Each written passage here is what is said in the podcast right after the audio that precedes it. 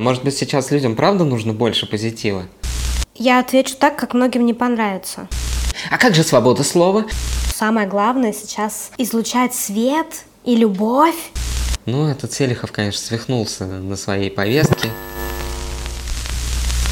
Всем привет, меня зовут Женя. Я Юля. Мы записываем наш подкаст 5 июня, сегодня 102 день войны. А на днях, соответственно, был сотый день войны. И администрация президента, как нам сообщили СМИ, разослала просьбу средствам массовой информации поменьше упоминать, что война идет 100 дней, и вообще не поднимать тему затянувшегося конфликта с Украиной. Тут надо заметить, что большинство из тех на кого я подписан в соцсетях, выполнили просьбу администрации президента и действительно не написали о том, что война идет 100 дней, и вообще ничего не написали о войне и уже давно не пишут. Не все, конечно, многие пишут, но я вижу, что эта тема немного уходит, люди продолжают жить своей жизнью, во всяком случае, если смотреть на соцсети. И сегодня мы решили это обсудить. Вопрос соцсетей во время войны. Я хочу сразу тебя немножко перебить, исправить, потому что ты сказал в подводке одно, а в дальнейшей части другое. Администрация президента дала распоряжение государственным пропагандистским СМИ не упоминать о том, что война идет 100 дней. А после этого ты упомянул, что в соцсетях твои знакомые не упоминают войну. Это совершенно не одно и то же. Есть пропагандистские СМИ, которые действуют в рамках цензуры государственной, а есть люди, которые не подвержены цензуре со стороны государства, потому что государство все-таки напрямую не дало такой указ людям. Вы должны не упоминать 100 дней войны. Люди во многом так делают из-за самоцензуры, потому что им страшно. И я хочу сказать, что на учебе, где я учусь журналистике, мы нет-нет, да и затрагиваем эту тему цензуры и самоцензуры. И абсолютно каждый преподаватель, который нас учит, говорит, что самоцензура гораздо хуже, чем цензура. Потому что у цензуры есть правила, есть определенные требования, которые ты должен соблюдать. Конечно, цензуру мы выносим за скобки, что это ужасная вообще вещь. Но у цензуры есть правила. У самоцензуры никаких правил нет, и она может быть гораздо сильнее и мощнее и объемнее, чем правила цензуры. И то, что люди не упоминают в соцсетях войну, с одной стороны, может быть вызвано большим страхом, потому что мы все видим, что из-за там, публикаций, из-за высказываний возбуждаются уголовные дела. А с другой стороны, это еще и может быть вызвано самоцензурой, потому что люди не знают, как правильно нащупать там этот, э, не знаю, нарратив, который они могут высказывать. И чтобы обезопасить себя от любых рисков, наверное, я могу только предположить, люди не высказываются. А может быть, кому-то просто пофигу. Вот об этом сегодня и поговорим. Но для начала, как всегда, по традиции, давай немножко обсудим, как прошла эта неделя, что мы переживали, что чувствовали. Может быть, ты начнешь? После того, как мы записали предыдущий подкаст с нашей подругой и психотерапевтом Аней, буквально на следующий день я поняла, как можно охарактеризовать мое состояние. Я нашла подходящий термин. И этот термин — эмоциональное истощение. Я думаю, что, наверное, многим это откликнется. В чем проявление этого эмоционального истощения в том, что, собственно, я практически ничего не чувствую. Мои все чувства, которые могли быть, как, как будто бы дошли до какого-то предела, и больше как будто бы у меня нет расстройства или нет горевания или нет еще каких-то чувств. Ну, то есть, в принципе, диапазона чувств практически нет. Просто я вот на каком-то таком истощении нахожусь сейчас. И кроме того, мы еще обсуждали с подружкой, с той же Аней, которая была у нас в гости подкаста, такой эффект, что сейчас не получается радоваться, не получается испытывать радость э, от каких-то вещей, которые раньше могли тебя порадовать. И моя гипотеза заключается в том, что когда ты обрубаешь себе чувствительность, например, чтобы не сходить с ума от каждой прочитанной новости, не сходить с ума от того, что в городе, где ты знаешь, что есть есть твои знакомые, сегодня прилетела ракета и разорвалась. Чтобы как-то функционировать, мы не можем из-за каждой новости тревожиться точно так же, как мы тревожились в первый день войны и в самом начале. Психика как-то к этому пытается адаптироваться и там как-то снижает эту тревожность. Расскажу это в виде образа. Как будто бы я опустила рубильник, который отключил весь диапазон чувствования. Я действительно практически не тревожусь. Ну, не то чтобы не тревожусь, конечно, я волнуюсь, но по сравнению с первыми днями совершенно другое эмоциональное ощущение. Это мне помогает работать, э, помогает функционировать, но этот же рубильник отключил и хорошие чувства. Э, радость. Я даже забыла, какие бывают еще хорошие чувства. Воодушевление, удивление. Ну, в общем, да, у меня нет радости. Я к этому сейчас как бы даже и не стремлюсь, и как будто бы даже этого и не хочу. Мои знакомые часто у меня спрашивают, как вам в Тбилиси, адаптировались ли вы, что вообще там, как поживаете. И мне практически нечего на это сказать, потому что у меня никаких чувств нет и по поводу Тбилиси, и по поводу того, что мы уехали, и как будто бы даже нет чувства, потому что идет война. То есть я читаю новости, думаю, какой ужас, какой кошмар, но при этом такого большого эмоционального отклика у меня все равно не, внутри не возникает, потому что собственно, видимо, я своей психике как бы неосознанно сказала замереть, заморозиться, чтобы мочь функционировать. Это, безусловно, мне помогает работать, потому что я могу быть очень сконцентрированной, э, я вот на этой неделе считаю, что хорошо поработала. Но в этом есть, как говорит моя психологиня, у этого есть цена, которая может э, затем выразиться в каком-нибудь тревожном расстройстве или в депрессии, или в ПТСР. И она со мной все время спорит, что я должна чувствовать обязательно, что нужно находить себе время и заботиться о себе. А я с ней спорю, что буду чувствовать, когда закончится война. А сейчас буду работать. В общем, мы пока что с ней еще не пришли ни к какому консенсусу. Она меня заставляет чувствовать, присутствовать э, у нее на консультациях, я себе это немножечко позволяю. Потом выпадаю из колеи еще полдня. Собственно, после консультации я практически недееспособна, я не могу сконцентрироваться, мне плохо, я чувствую, что мне плохо, я там плачу. Поэтому все остальное время я стараюсь ничего не чувствовать. Вот, я рассказала. Как ты? Я тебе сочувствую сильно.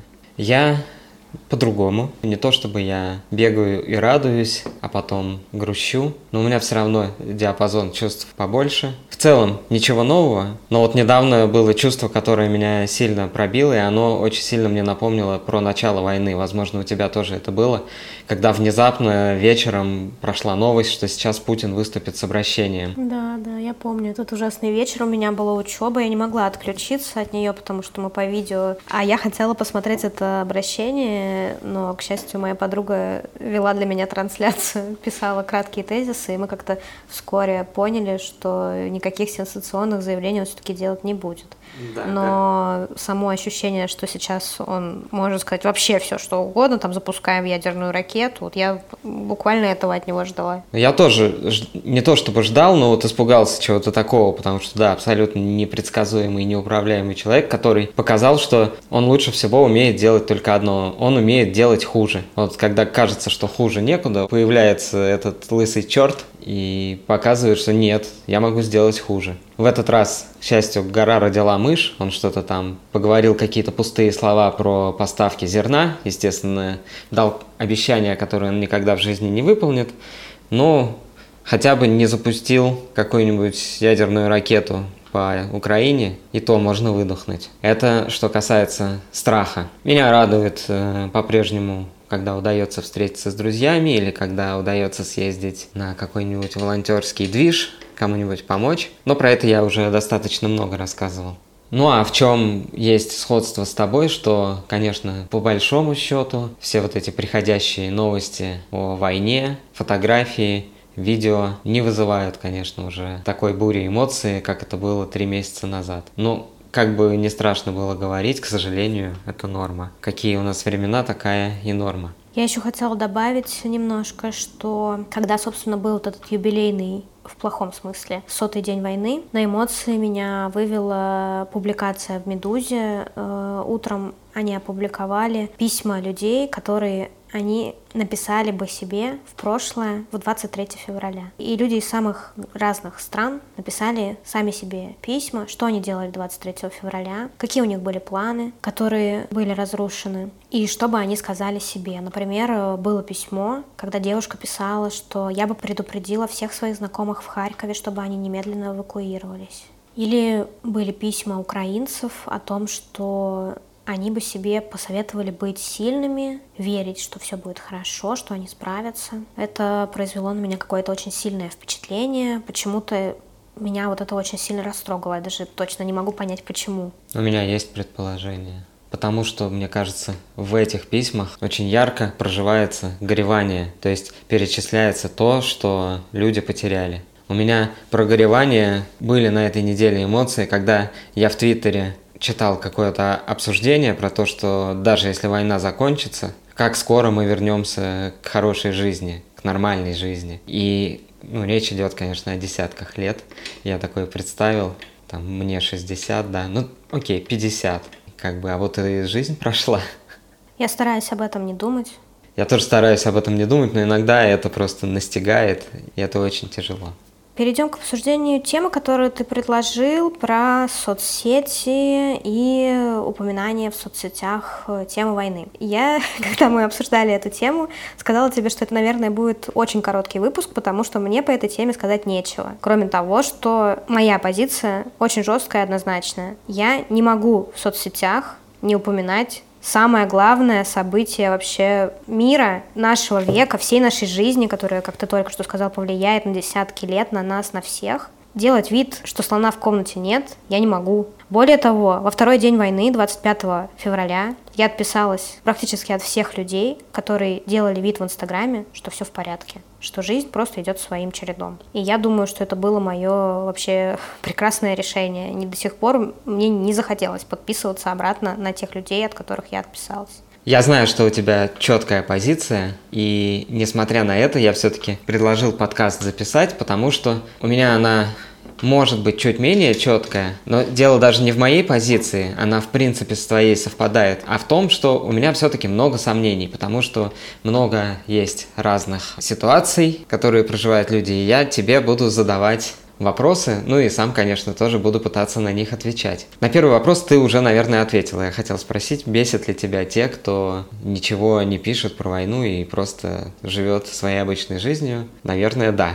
Зависит от обстоятельств. Э, есть люди, которые действительно вызывают у меня раздражение. Это относится, например, к моим знакомым, людям, которых я лично знаю, и которые прям усиленно делают вид, что ничего нет, что все здорово. Или это относится к людям, которые писали, что самое главное сейчас излучать свет и любовь, потому что столько вообще всего ужасного, но мы должны оставаться светлыми. Про это поговорим. Прикольно, конечно, так говорить. Но как оставаться светлыми, когда каждый день убивают людей, и это не что-то абстрактное, а граждане моей страны, солдаты в русской форме убивают невинных граждан на территории свободной страны, которые ничем не это не заслужили. Ну давай, излучай свет. Вот читай новость, что убит трехмесячный младенец, и сиди, излучай свет. Ну давай, чувиха. Что я тебе могу сказать? Это настолько сильная форма закрытия от реальности, что иногда меня это раздражает очень сильно. Но так как я отписалась от этих людей, я не бешусь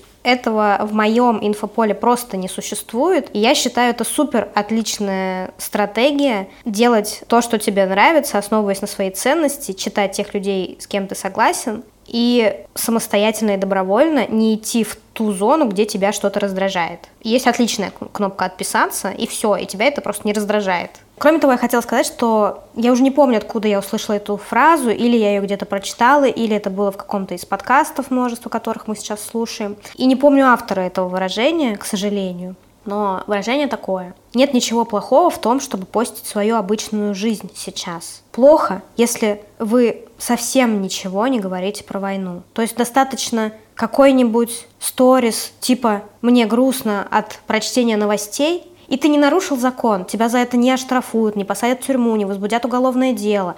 Ты просто обозначаешь свою позицию, что ты видишь то, что происходит. Ты не как бы не в танке. И все, ты остаешься человеком, но при этом живешь свою обычную жизнь так, как ты ее живешь. И я думаю, что это самое для людей, которые действительно боятся, это совершенно обоснованный страх в России, которая напала на соседнюю страну, которая репрессирует своих собственных граждан, боятся понятно, логично и правильно, наверное, даже. Но есть, по-моему, тысяча способов обозначить свою позицию и не подвергнуть себя риску. Ты ответила на следующий вопрос, который у меня записан. А ты-то сам будешь отвечать? Тебя бесят люди, которые ничего не постят о войне? Я хочу сказать вот что. Я сделал большой список вопросов про то, что бывают сложные ситуации, когда действительно не все так однозначно, и есть много каких-то оговорок вокруг этого всего, но все равно меня бесит, когда люди ничего не пишут о войне. Это не значит, что я их обязательно осуждаю, потому что ситуации бывают разные, но несмотря на все эти ситуации, меня это все равно бесит по той же причине, по которой ты сказала. Я здесь еще хотел вспомнить, что есть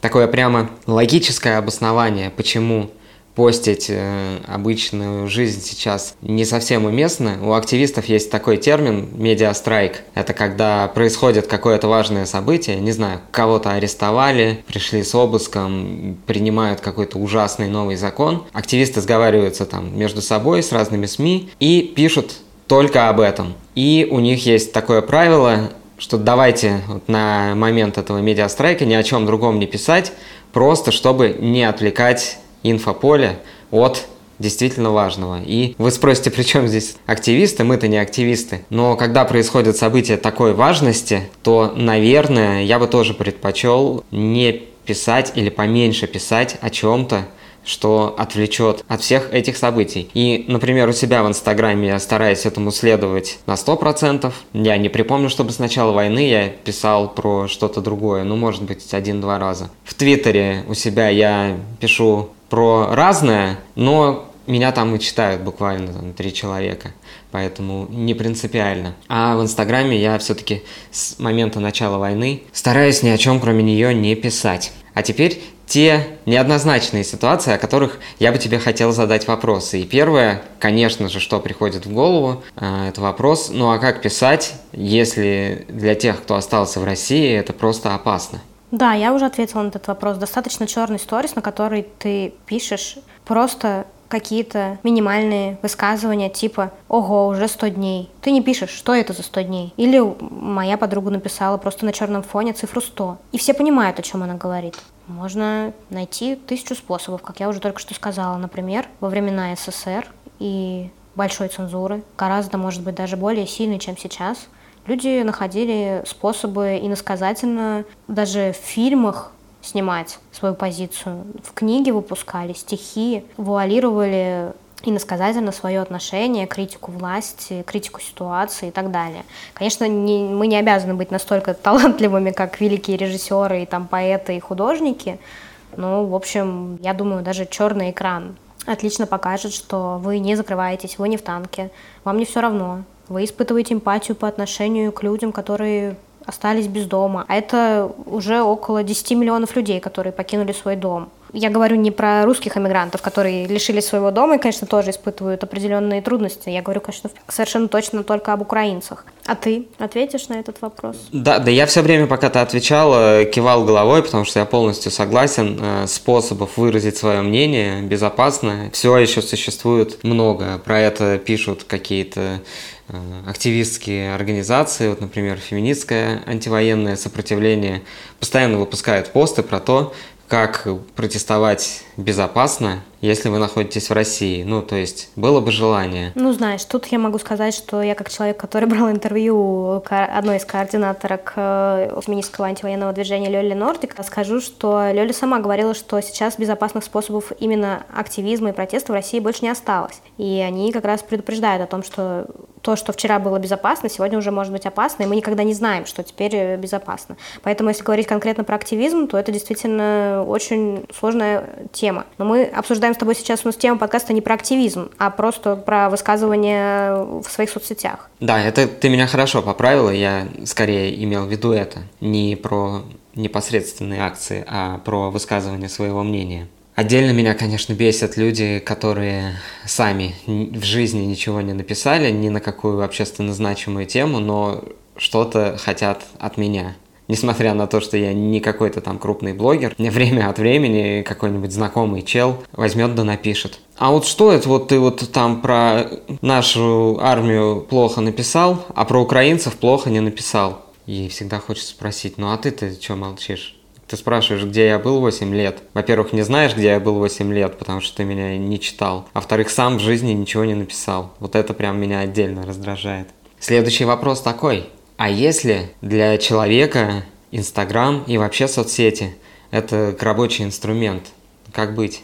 Я отвечу так, как многим не понравится. Недавно у меня было занятие в Европейском университете, где я учусь журналистике. У нас есть такой предмет, как культурная журналистика. И мы там обсуждаем много этических э, вопросов, потому что культура непосредственно связана с этикой. Обсуждали в том числе вопрос, э, там, что делать деятелям искусство сейчас в условиях войны. Как э, брать сейчас и планировать какую-то экспозицию, которая планировалась, например, в музее два года назад, когда ты еще не подозревал, что будет война, а сейчас ты просто, ну, как бы делаешь просто все по плану, как будто бы ничего не происходит. Или как актерам играть в театре, свои запланированные заранее выученные роли и спектакли, когда идет война, ты ее не поддерживаешь, и что кто-то уезжает из России, кто-то делает какие-то высказывания и так далее, кто-то делает какие-то акции, перформансы, таких людей единицы. И это совершенно этический вопрос, очень важный. Что делать, если твоя работа как-то может пострадать от твоего высказывания? У меня однозначный ответ на этот вопрос. У меня жесткая позиция по поводу этики во всех вопросах. Нет ничего важнее гуманитарных ценностей, ценностей жизни человека, ценностей свобод, прав.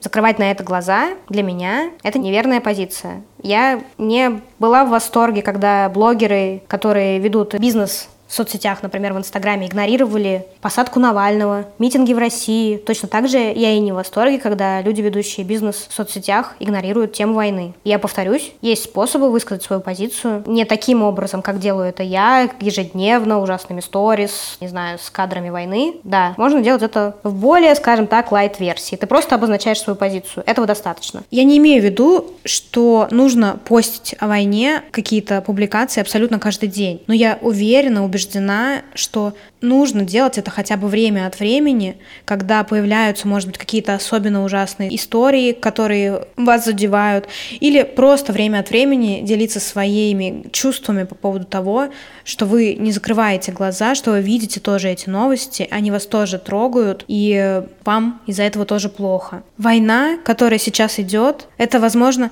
самое главное вообще событие которое происходит, произойдет или уже произошло за всю нашу жизнь. Это уже влияет и повлияет, и будет влиять на нашу жизнь на десятилетия вперед. Я не знаю, мне кажется, даже можно задаваться вопросом, а не будет ли вам стыдно перед детьми, которые у вас спросят, а что вы делали, когда шла война? Как можно будет ответить на этот вопрос? Я просто жила свою жизнь, я ничего не могла сделать и выставляла в сторис, не знаю, цветочки. Мы не можем отменить войну, изменить ее, остановить ее.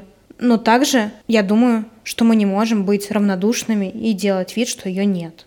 И более того, я думаю, что как раз для человека, который в том числе лицо, бренд какой-то своей продукции, да, я считаю, что это даже более правильно выражать свою позицию, потому что ищешь, скорее всего, клиентов со схожими тебе ценностями. Тебе не нужны клиенты, которые поддерживают войну. Но если тебе такие люди нужны, и тебе просто пофигу вообще, что делать, и просто лишь бы только бабки загребать, то это человек вне моего поля вообще. Такого человека я не поддержу. Ты говоришь бабки загребать, а что если вопрос идет банально о выживании? Вот микроблогер у него там 2000 подписчиков, он что-то там на них продает и явно не шикует. Я была в этой роли. Я была микроблогером, который начал писать в 2018 году про зимнюю вишню. Я лишилась заработка, от меня отписалась куча людей, меня посылали просто в ад за то, что я критикую великое российское правительство, которое Путин вообще-то не мог знать, и вообще он тут вообще, причем здесь Путин и зимняя вишня, это вообще никак не связано. На меня была атака ботов,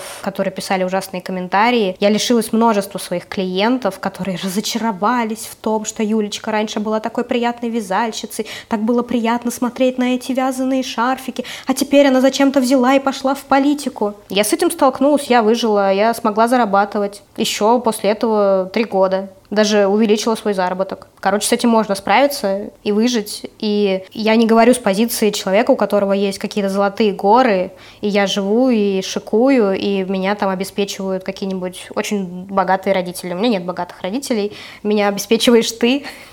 А богатый муж? Но ты не очень богатый. Извини. Ты так красиво на вопросы отвечаешь, что мне даже остается почти нечего добавить. Э, действительно, хочу только присоединиться. И еще хочу сказать э, респект тем людям, которые, рискуя своей работой, своим заработком, все-таки выражают свое мнение, свою позицию и относительно войны, и не только. Прям вот, вот респект вам за смелость. Я считаю, что это очень важно. И хочу Мне вспомнился кейс одной блогерши. Ну, не будем называть, кто это, но это как-то так карикатурно выглядело, что в первый день войны она написала более-менее какой-то нормальный антивоенный пост про то, что война плохо, ужасно. Ей тут же множество человек написали, где вы были 8 лет, в Украине нацисты, а вам что, не жалко детей Донбасса? Она тут же пост удалила и в сторис сделала такую голосовалку в Инстаграме, где надо ползунок перетягивать. Написала, в это сложное время, наверное, все-таки нужно больше позитивного контента. Что вас больше поддержит? Негативчик или позитивчик? Ну, люди, конечно же, проголосовали за позитивчик, и с тех пор уже больше ста дней она невероятно верна себе и постит только позитивчик. Как говорится, никого не осуждаем, но как-то это странно все. И тут э, у меня был Извини, вопрос... Извини, из меня прорывается, я не могу молчать. Ну, опять же, ну не можешь ты писать про слово «война», там не нравится тебе слово «спецоперация», опираться. Ну, репости Дудя, репости Гордееву, я не знаю, Шихман. Просто укажи у себя в сторис, что тебе очень понравился какой-то выпуск про Иран. Да что угодно вообще. Можно показывать свою позицию, не подвергая себя никакому риску. Это несложная задача. А уж правда, мы так однозначно говорим, что позитивная повестка – это что-то плохое. Может быть, сейчас людям правда нужно больше позитива? Не может быть больше позитива, когда идет война.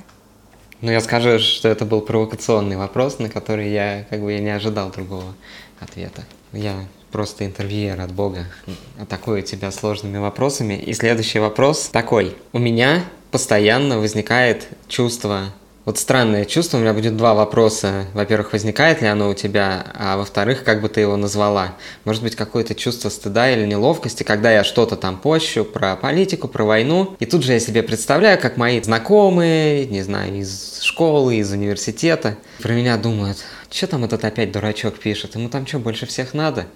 Ну, этот Селихов, конечно, свихнулся на своей повестке политической. Я постоянно об этом думаю, когда я что-то такое пощу. И у меня возникает чувство какой-то неловкости. Может, это с ними все нормально, а со мной нет?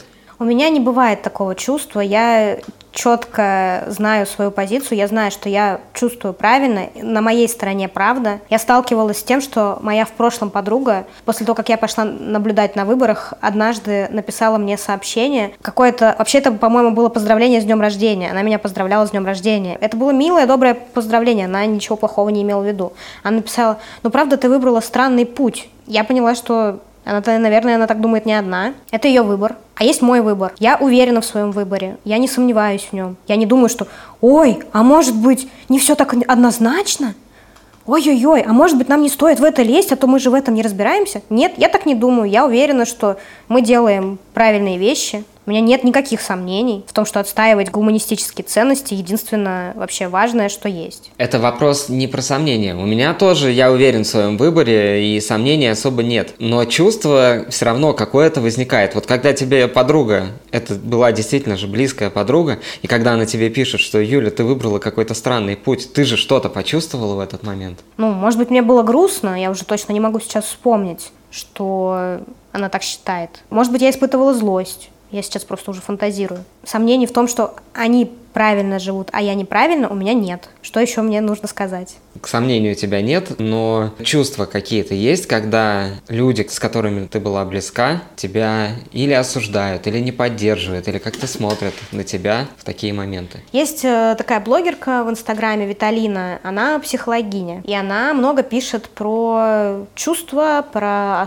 опору на себя, про понимание себя и так далее. И в самом начале войны она написала пост, что если какие-то отношения разрываются на фоне войны, то значит это сомнительные отношения, в которых не было общих ценностей. А в отношениях нет ничего важнее ценностей. Отношения строятся из-за ценностей, схожих друг с другом. Если вы с родителями друг друга не понимаете, потому что у вас разные какие-то отношения, то, скорее всего, эти непонимания были у вас и раньше. И дело вообще не в войне, а в том, что у вас всегда были разные ценности. Когда моя подруга пишет мне, что наблюдать на выборах — это странный путь, я понимаю, что у нас не разные ценности. Дружить с человеком, с которым у нас разные ценности, мне больше не хочется. Это да. И я горжусь тем, что я буквально на день или на два дня раньше Виталина написал какой-то похожий пост про то, что Да, к сожалению, отношения с друзьями иногда рвутся по причине того, что у вас разные ценности. Со мной там много прямо людей спорили. Кто-то спорил неадекватно. Например, мне женщина пишет, а как же свобода слова? Я считаю, что я имею право выразить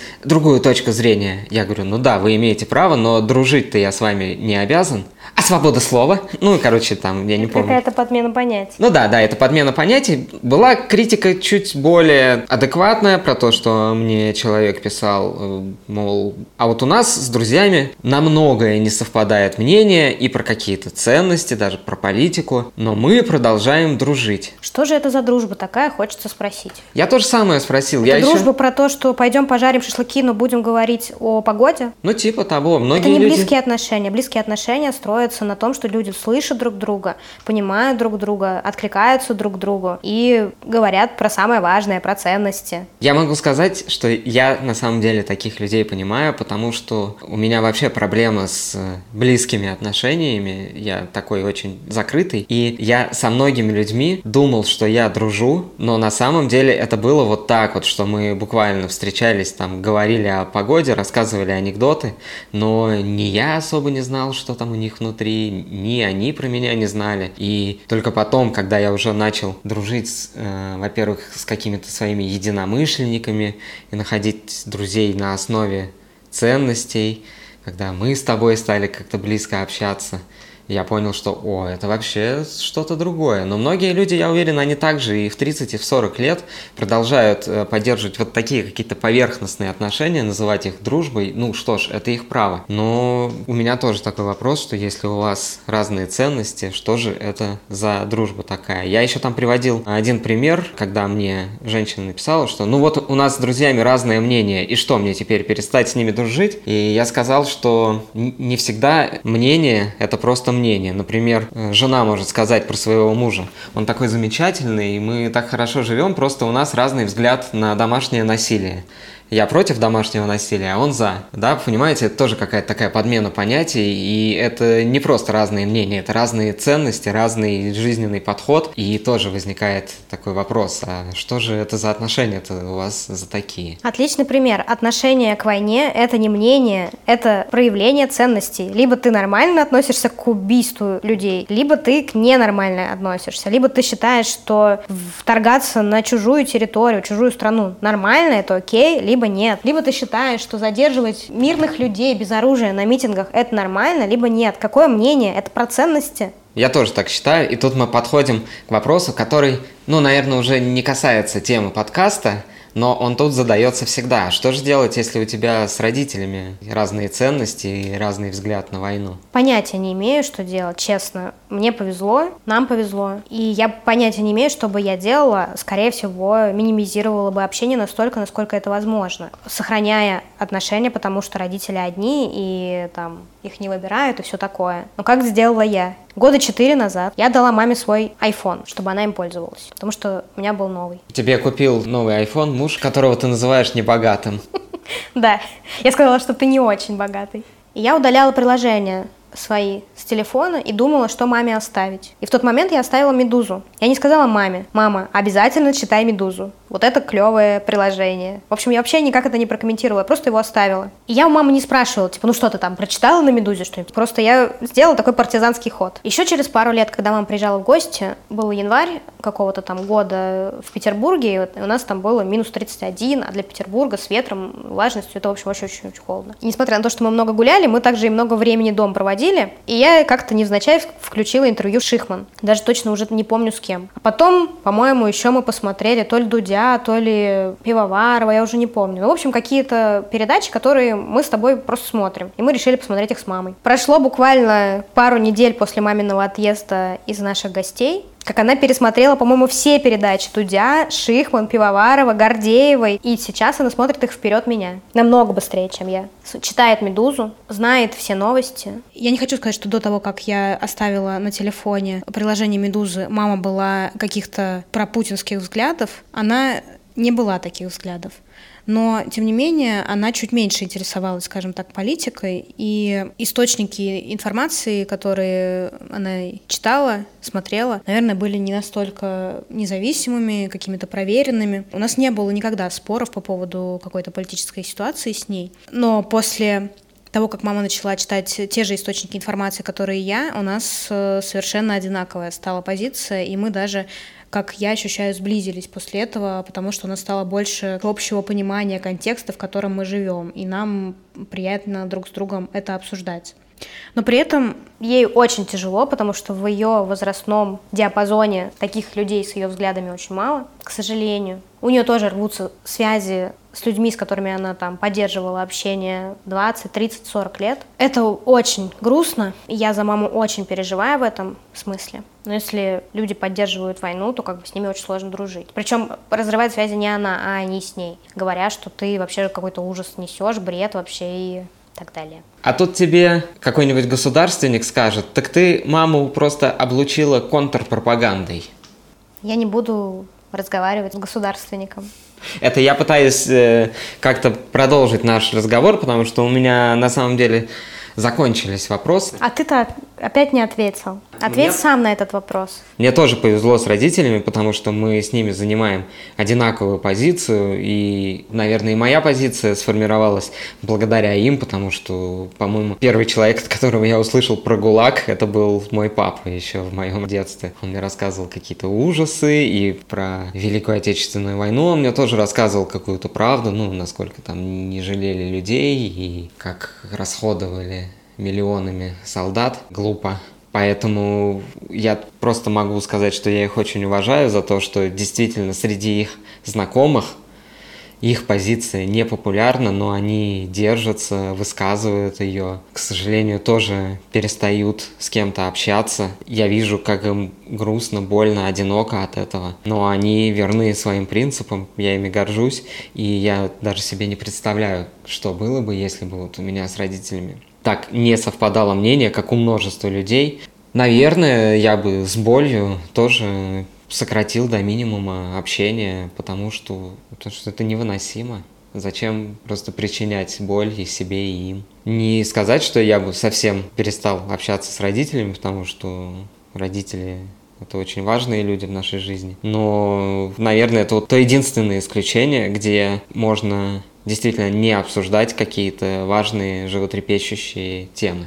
У тебя же там еще был вопрос, я подглядывала в твой черновик, про то, что делать, если другого мнения, например, твой муж или жена. Ох. Ты на этот вопрос и отвечай.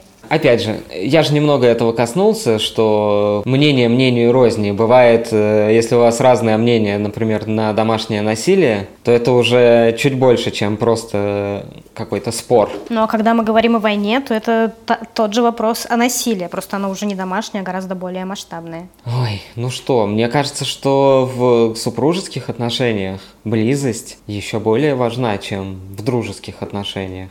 Ну и разорвать их, наверное, гораздо сложнее. Поэтому я часто вижу каких-то людей, ну, например, женщина, ее муж военный или полицейский, поженились в молодости, еще, может быть, даже до того, как он устроился на свою нынешнюю работу.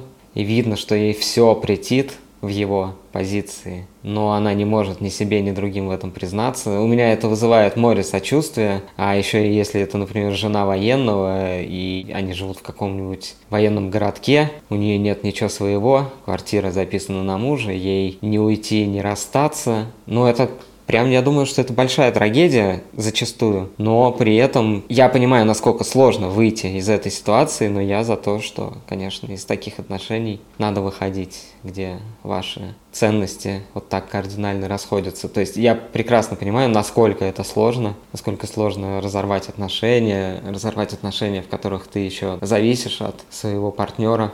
Думаю, ты не понимаешь, потому что ты не женщина. Наверное, правильно сказать, отдаю себе отчет. Это правильнее. Отдаю себе отчет, насколько это сложно, но считаю правильным все-таки такие отношения не продолжать. То есть, если я когда-нибудь полюблю Путина, ты со мной разорвешь отношения? Ну, я себе не могу представить, конечно, что такое должно случиться, чтобы ты полюбила Путина. Но я думаю, что это будет очень серьезный удар по нашим отношениям. Они затрещат. А что ты можешь себе представить, что вот Путин делает что-то такое, что ты его любишь и все прощаешь? Ну нет, конечно. Это говорит о том, что мы будем вместе навеки вечные. На этом наш действительно недлинный выпуск плавно подходит к концу, и мы хотим вас попросить кое о чем. Пожалуйста, пишите свою обратную связь в комментариях, в Инстаграме или на Ютьюбе. В общем, где вам удобнее. Можно в личных сообщениях. Задавайте свои вопросы, спорьте с нами. И, возможно, ваши вопросы, ваши спорные тезисы станут э, темой для наших следующих подкастов. Вопросов после предыдущего выпуска практически не было, но я позволю себе пересказать некоторую обратную связь, которую мы получали. От нескольких э, очень близких мне людей я получила сообщение о том, что выпуск с э, Аней, нашей подругой и психотерапевткой, очень сильно откликнулся, потому что практически все, что говорит Аня, те же самые чувства проживали и чувствовали, или проживают и чувствуют прямо сейчас многие люди. И то, как она формулирует прекрасно, просто ложится как вот какая-то мазь, которая снимает у тебя боль и немножко так охлаждает какое-то место ушиба, и тебе становится приятно, легче как-то. И самое главное, что ты не чувствуешь себя в таком одиночестве, когда про чувства говорит человек, теми словами, которыми это очень сильно откликается у тебя. Следующий отзыв э, пришел от э, моей, как сказать, инстаграм-знакомой, знакомой, с которой мы множество лет состоим тоже в таких отношениях по переписке, но никогда еще лично не виделись. Когда-нибудь мы все-таки, надеюсь, с ней увидимся. Она очень благодарит нас за то, что мы делаем этот выпуск во многом из-за того, что и этот подкаст слушает ее муж, а так как ты говоришь про свои чувства, ты представитель э, гендерной части общества, которой как будто бы не свойственно делиться своими чувствами. Той части, которая более закрыта, все нормально у них всегда, в кавычках, и которые как будто бы менее склонны к рефлексии. То, что ты э, проговариваешь свои чувства, помогает мужу моей знакомой тоже задаваться вопросами про, про его чувства. И это сближает их друг с другом, вот эту мою знакомую с ее мужем, потому что они начали гораздо больше говорить друг с другом и про свои чувства. Например, иногда обсуждая, может быть, выпуск нашего подкаста, иногда просто обсуждая то, что происходит. Ох, как приятно. Представляешь? Я рад вообще, что кому-то это пригодилось и кто-то это оценил, потому что мне действительно, говоря современными терминами, как э, человеку, прошедшему мужскую гендерную социализацию от общества, от родителей, дедушек и бабушек, очень сложно порой делиться своими чувствами. Я в этот момент чувствую каким-нибудь третьеклашкой, который рассказывает друзьям как там ему что-нибудь тяжело или как он больно ударился, а ему в ответ э, сначала одноклассники кричат, ну ты как девчонка вообще, потом проходит мимо какая-нибудь учительница, которая говорит, что ты расплакался как девчонка. И вот так вот с детства это все закрепляется, ты себя чувствуешь максимально некомфортно, когда ты о своих чувствах что-то вообще вякаешь. И я рад, что находятся люди, которые это ценят. Да более того, я знаю, мне часто пишут люди, тоже мужчины, про которых я вообще не думал, что у них есть какие-то там чувства, а потом они раз тебе аккуратненько где-нибудь в личном сообщении, чуть ли не в зашифрованном чате с автоудалением сообщений, пишут, э, типа, Жень, спасибо вообще там за то, что поделился. И про подкаст с Аней э, мне тоже достаточно много людей написало. То есть у меня часто бывает, что мне вообще не приходит никакой обратной связи, а тут прям достаточно много людей мне написало, что подкаст просто супер. Выпуск в смысле. На этом мы заканчиваем. Пишите нам, пожалуйста. Нам это очень важно. Каждое сообщение мы читаем очень внимательно. Для нас это такая валюта, которая позволяет нам двигаться дальше. Ну все. Всем пока. Нет войне. Всем пока. Нет войне. До встречи на следующей неделе.